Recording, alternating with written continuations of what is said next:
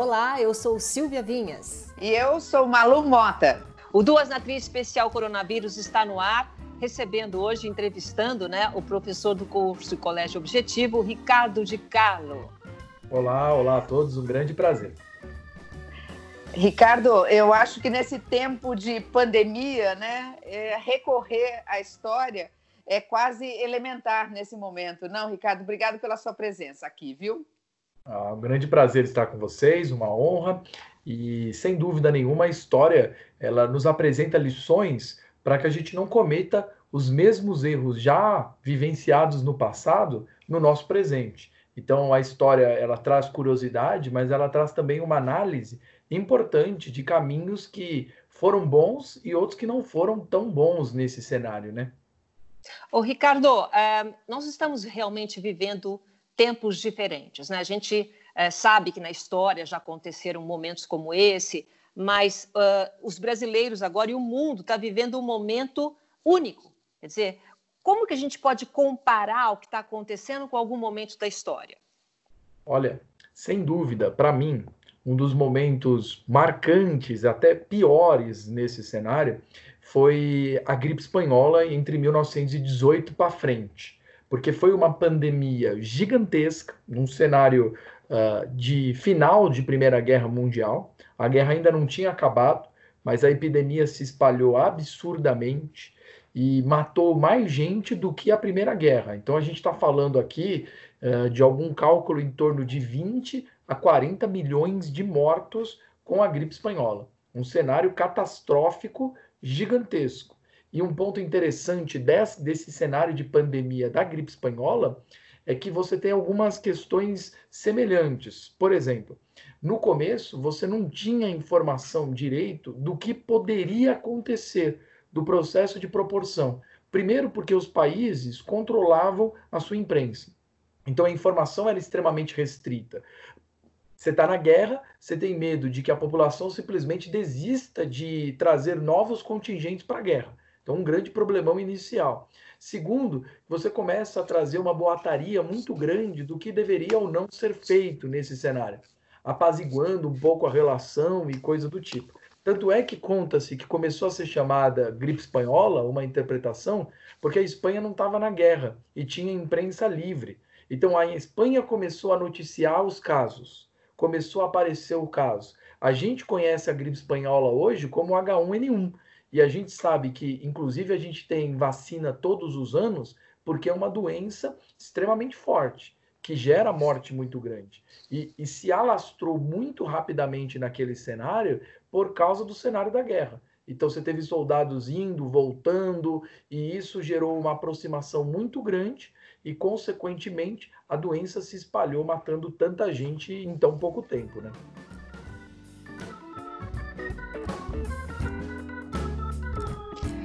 Ô, Ricardo, e se você pegar um elemento comum né, é, da, da gripe espanhola e, e, a pandemia que a gente vive hoje, é a questão da higiene, né? Quer dizer, hoje a recomendação principal é, é além de ficar em casa, é lavar as mãos, né?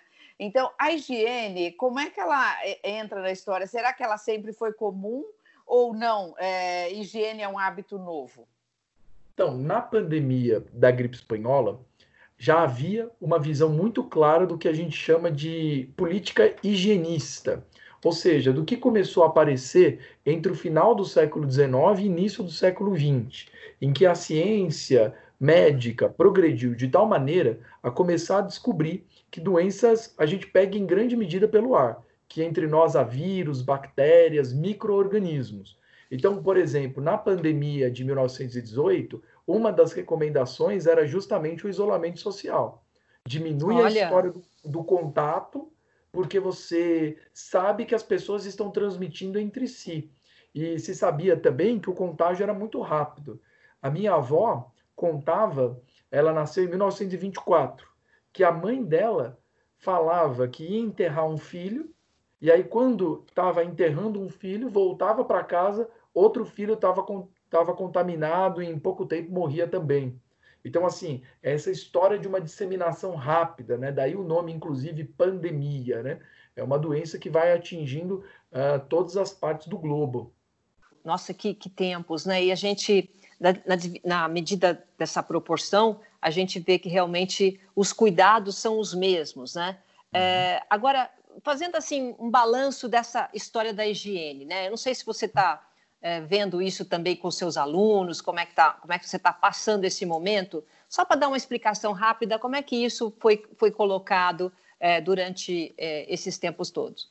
A questão da higiene ela é muito curiosa, porque quando você fala da antiguidade, por exemplo, você tinha os romanos com uma preocupação higiênica muito grande. Então eles sabiam, por exemplo, a importância de trazer água de fora, daí eles utilizaram uma estrutura gigantesca de aquedutos. Eles faziam lugares de banho público com águas termais. Claro que isso se dava sobretudo para a elite, mas você tinha hábitos higiênicos, essências aromáticas e tudo mais muito grande.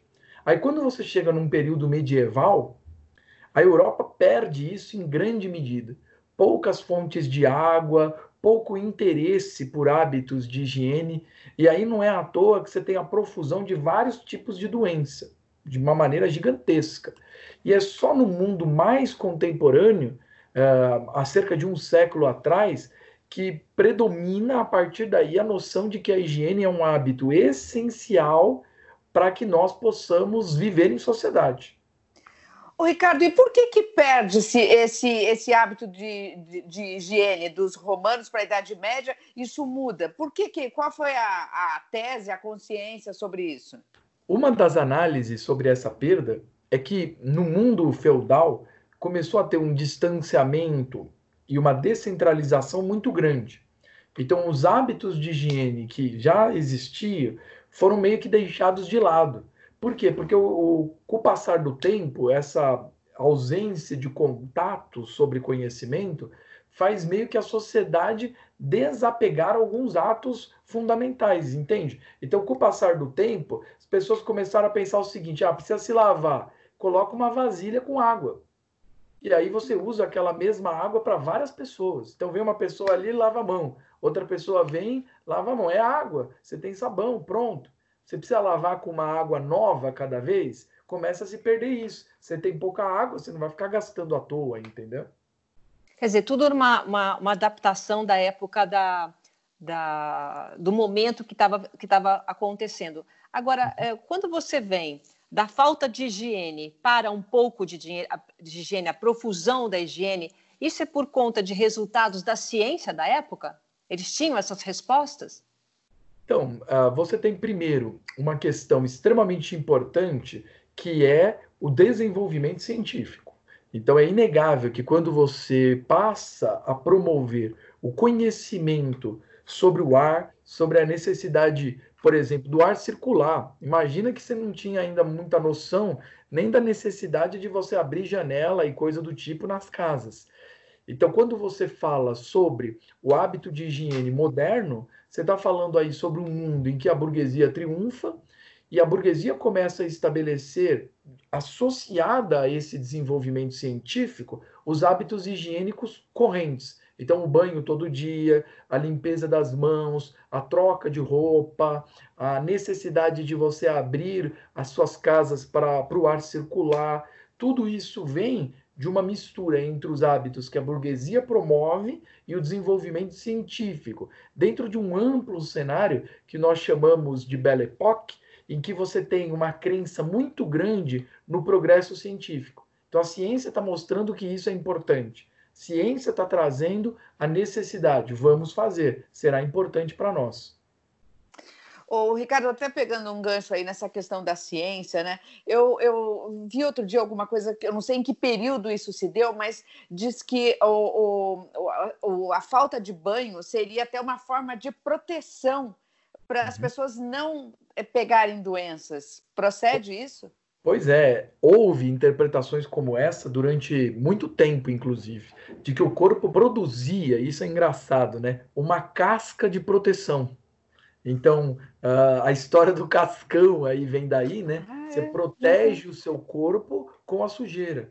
E aí é uma história que a ciência vai, vai estabelecer de horror mesmo, né? A partir do momento em que se compreende que dali você está acumulando diversos micro-organismos no corpo, né? A perspectiva extremamente forte de mudança cultural, ela é de longa duração. Então, não imagine, por exemplo, que quando começa a ciência a aparecer, o desenvolvimento científico, mostrando higiene, mostrando vacina, isso é aceito e é desenvolvido de uma maneira rápida. Não é. Você tinha muita gente com visões populares que mantinham a sua tradição a todo custo, sabe? E não tomava banho, né? É isso que você quer dizer? Pois é, não tomava banho. Por exemplo, ah, quando começou a escovar os dentes? Quando, primeiro, na época moderna, há uma profusão do nosso açúcar. Os portugueses eram os únicos produtores uh, de açúcar para o mundo. O Brasil é um território em exploração com açúcar, então estamos lá no século XVI, XVII. E aí a Europa começa a querer o doce, claro, quem não gosta de doce. E aí o que, que acontece? Há uma profusão tão grande que a população come o doce e os dentes começam a apodrecer, literalmente. E aí todo mundo começa a ficar meio preocupado. Caramba, por que, que meus dentes estão assim? E aí se começa a estudar o que, que poderia afetar os dentes, e aí se descobre sobre os açúcares, e aí a gente tem as mães uh, ensinando gerações após gerações que os filhos precisam que... acostumar a escovar os dentes. Escovar os dentes. O, o, Silvia, aí eu estava vendo outro dia também, bem dentro desse assunto que a gente está conversando, a questão dos hospitais, né? Os hospitais, como a gente conhece hoje, né? Tudo aquela asepsia, né? Tudo muito limpo, tudo, até as cores, né? Dos hospitais são todas claras e tudo mais, mas não, nunca foi assim, né? Na antiguidade, o Ricardo vai poder explicar melhor para a gente como é que é isso, né? Então, de repente, era um, assim, iam para o hospital, era uma carnificina, era uma coisa horrível, né? Até pela, por essa falta de higiene mesmo, não, até e... mesmo dentro do hospital. E os dentes também, né? Arrancavam na marra, né? Ai. Então, o cenário medieval, ele trazia, uh, inclusive, uma proibição de você estudar mais sobre o corpo humano e sobre o desenvolvimento da ciência. A igreja controlava isso de uma maneira gigantesca, fortíssima. É, e é até curioso que grande parte do que a gente sabe do mundo medieval em termos médicos estava ligado muito mais ao mundo muçulmano, porque lá todo conhecimento era visto como engrandecimento a Allah.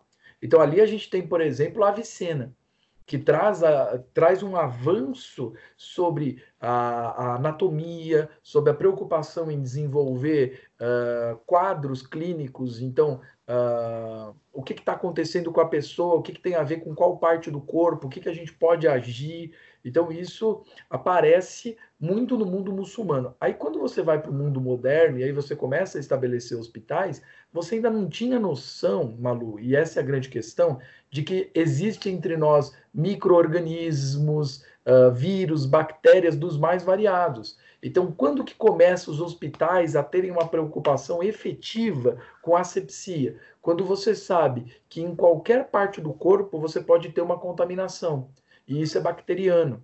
É durante o cenário entre a Primeira e a Segunda Guerra que você estabelece, por exemplo, conhecimento de uh, algo que pode combater uma bactéria, que são os antibióticos. Então, é nesse cenário que você começa a entender: opa, então se existe, a gente deveria se preocupar em trazer asepsia, para que isso não piore a situação. Era muito comum, por exemplo, você fazer uma cirurgia na época moderna, uh, proteger uma ferida, coisa do tipo, e depois a história da gangrena. Então está gangrenando por é. quê? Porque infeccionou.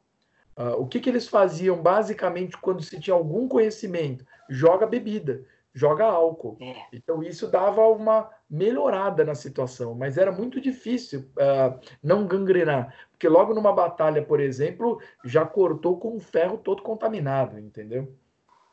É, e a gente vê, né, pelo que você está falando, que uh, a humanidade vai aprendendo conforme as dificuldades e conforme o que vai aparecendo, que é mais ou menos o que está acontecendo agora, né? O novo coronavírus chega e as pessoas estão tentando descobrir como é que o vírus trabalha, enfim. É, indo um pouco para a história das pandemias, É, eu queria que você falasse um pouco dessas pragas. A gente pode falar que pragas é a mesma coisa que, que, que a pandemia, no caso epidemia, é tudo igual? É uma coisa então, só? A gente, a, o termo praga, ele aparecia muitas vezes na história. Você tinha praga entre os romanos, praga entre os gregos, pragas no mundo medieval, que eles não sabem o que é. Eles só sabem que a doença apareceu e começou a matar um monte de gente. Eu acho isso, inclusive, uma questão extremamente interessante para nós pensarmos o nosso mundo. A gente está vivendo uma pandemia, é um cenário muito ruim, mas a gente tem noção do que é, a gente tem noção do que a gente pode fazer, a gente tem noção de tratamentos, sendo que, por exemplo, você falava de uma doença como a peste negra no mundo medieval, eles não sabiam de onde vinha, como vinha, por que vinha. Aparecia mancha marrom e morte. Você fica no campo, morre. Você fica na cidade, morre. Você não faz nada, morre também. Uma doença que sozinha provavelmente matou um terço da Europa. Então, uma das lições da história, sem dúvida nenhuma, é a gente entender que a ciência ela está aqui para nos ajudar. Que a gente precisa entender os médicos, os é, todos aqueles que trabalham com campanhas sanitaristas como algo que contribui para o nosso desenvolvimento e bem-estar. Isso é muito significativo.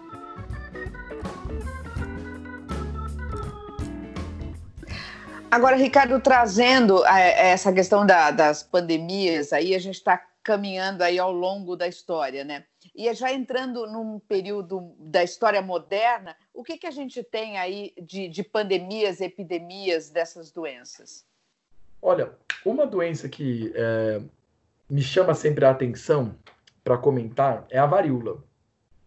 A varíola, é, também chamada de doença das bexigas, quem tiver curiosidade, você pode colocar no, no Google para você ver hum. como era uma doença que gerava uma, um aspecto visual muito feio, assim, meio uh, horrível mesmo, assim, de observação.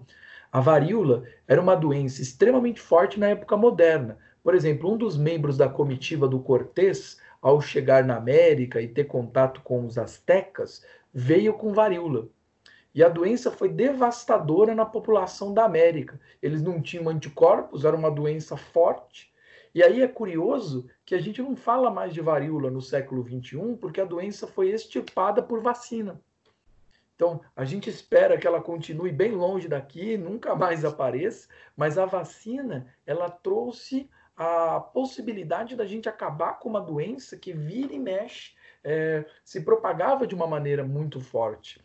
O termo pandemia em si, ele é mais recente, porque você não utilizava isso, você falava mais em epidemias, no sentido de que a doença se propagava. Agora, quando a gente fala numa pandemia, é uma propagação mundial. A gripe espanhola, sem dúvida, foi uma pandemia, mas não se utilizava o termo, porque se preocupava com as epidemias nas mais diversas regiões e nem se tinha informações muito claras de quanto que essas doenças estavam em números nos vários países, entendeu? Daí, por exemplo, a gente fala de 20 a 40 milhões. A gente nem sabe números exatos, né? Quer dizer que é, epidemia é quando acontece numa região e a pandemia é quando acontece no mundo, no planeta. E essa pandemia, a gente teve as principais quais foram? Olha, a peste negra é uma doença que a gente comenta na Europa, mas ela começou provavelmente na Mongólia.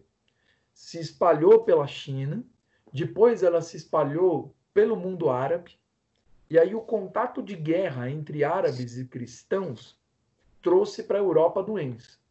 Então, a gente poderia classificar como uma pandemia, sem dúvida nenhuma, se a gente pensasse no que a gente analisa hoje como critério porque ela se espalha ali, ah, ela não veio para a América. Claro, você não tinha ainda um contato sobre a Europa e a América, mas é uma doença que se alastra e, inclusive, ela retoma. Provavelmente era a peste bubônica, causada pela pulga dos ratos, e aí você teve dois Olha. agravantes importantes: a péssima higiene, que a gente estava conversando, e também a, a questão do crescimento do comércio, exatamente no século XIV. Então, o contato entre pessoas, olha a história nos mostrando isso, gera a difusão de doenças.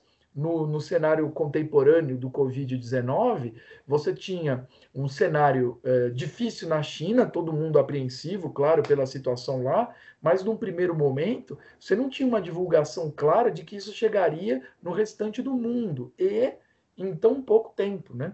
Então, a notícia foi se tornando cada vez mais assustadora, porque a gente vive num mundo muito mais globalizado. Então, em pouquíssimo tempo, a história do contato entre as várias regiões e relações gerou uma profusão muito forte, né? É, a internet aí como um divisor de águas desse nosso tempo, né, professor? Pois é. E assim, um ponto muito importante é que a gente está falando de uma doença, no caso do Covid-19, que tem uma propagação muito fácil. Porque hoje a gente vive medidas de higiene. Uh, no Brasil, sobretudo em São Paulo, depois do, do cenário da, da epidemia da gripe suína, você já vê muito mais gente antes uh, desse cenário atual com um frasquinho de álcool em gel, limpando as mãos no metrô, no ônibus, é. em lugares. Então, esses hábitos já havia. A gente está fortalecendo isso mais, prestando mais atenção nisso, mas já havia esses hábitos. E mesmo assim, o Covid se espalhou de uma maneira muito forte. Então, veja, a gente a está falando sobre cenário é, de um desenvolvimento problemático, mas que, repito, que a gente conhece como tratar, como agir. Na gripe espanhola, por exemplo, uh, você tinha a população aqui perdida em como tratar aquela, aquela gripe. Então aí surgiu uma história, segundo se conta, de se comer uma, uma canja de galinha. Por quê? A canja vai te trazer força, vai te sustentar e você vai passar dessa. Então é curioso. Então, né? muito, muito, muito que a forma como as pessoas se, se protegiam, justamente pela desinformação, era desde essa época, já lá atrás, era cuidando da, da imunidade? É isso? Eles tinham essa noção? Então, o que você sabia, por exemplo, da pandemia de 1918, da gripe espanhola, era a necessidade da pessoa estar tá forte está forte para enfrentar uma, uma doença desconhecida. Então, você falava da, da, da canja. Por outro lado, uh, você sabia, por exemplo, que mel e limão sempre fazem bem para o corpo, que pode tirar um pouco de, de um nariz muito congestionado, coisa do tipo. Conta-se também que nesse cenário surgiu a caipirinha. Então você coloca o álcool, mistura ali é, o limão, o mel, e o que, que você faz? Você faz a pessoa se morrer, pelo menos morrer um pouco mais feliz, né? Segundo alguns falavam, né?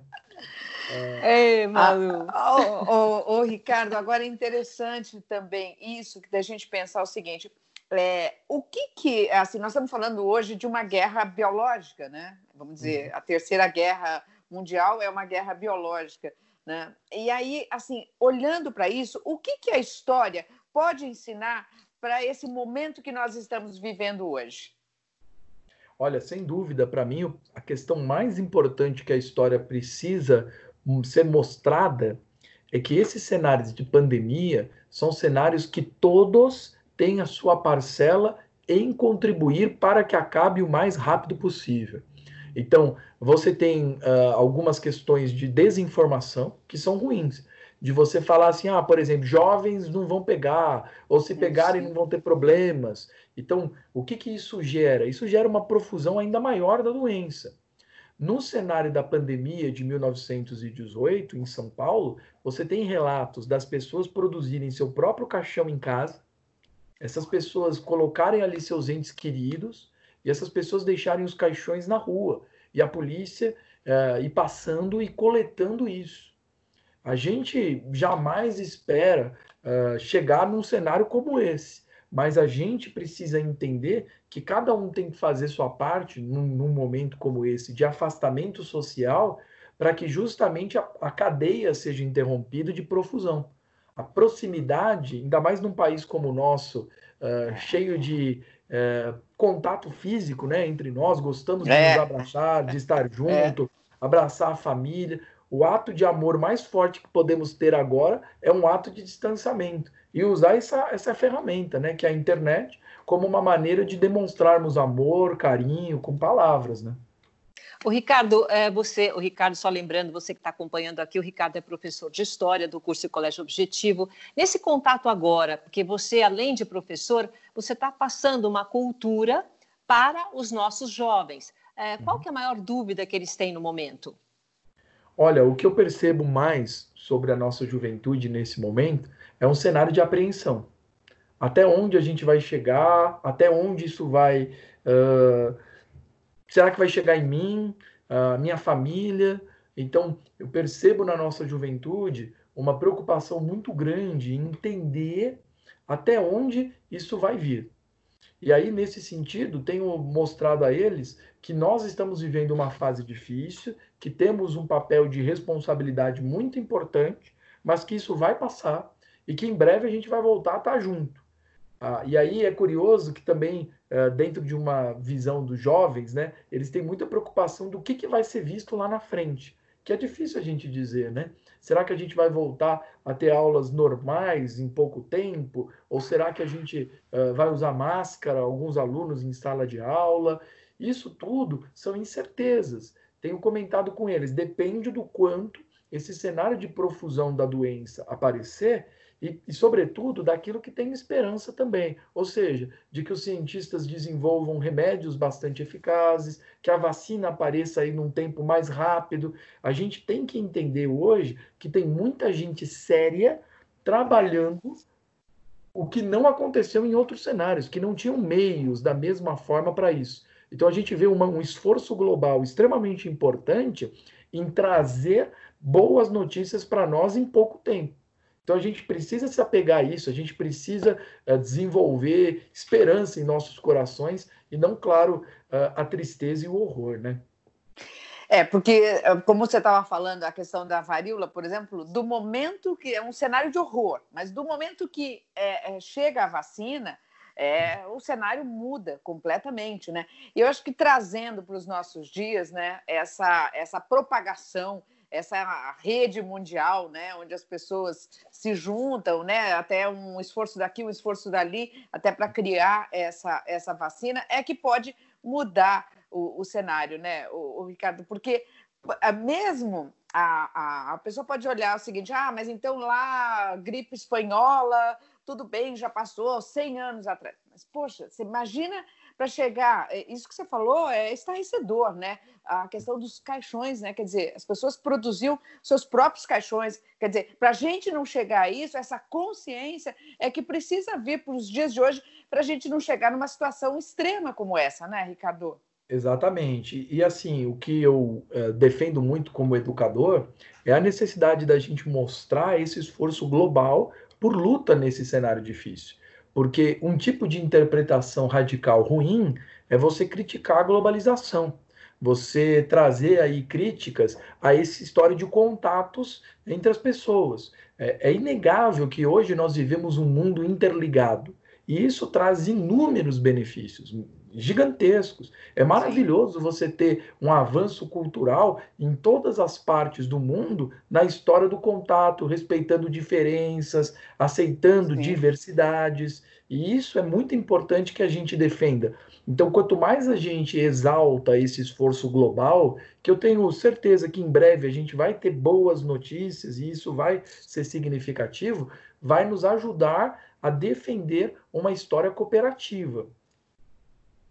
Muito bem. Olha, Ricardo, a gente já está chegando no finalzinho aqui da nossa conversa. Eu queria muito agradecer você é, pela presença e eu acho que esse momento também vai incentivar novas profissões e principalmente os nossos alunos é, olharem melhor para a ciência, né?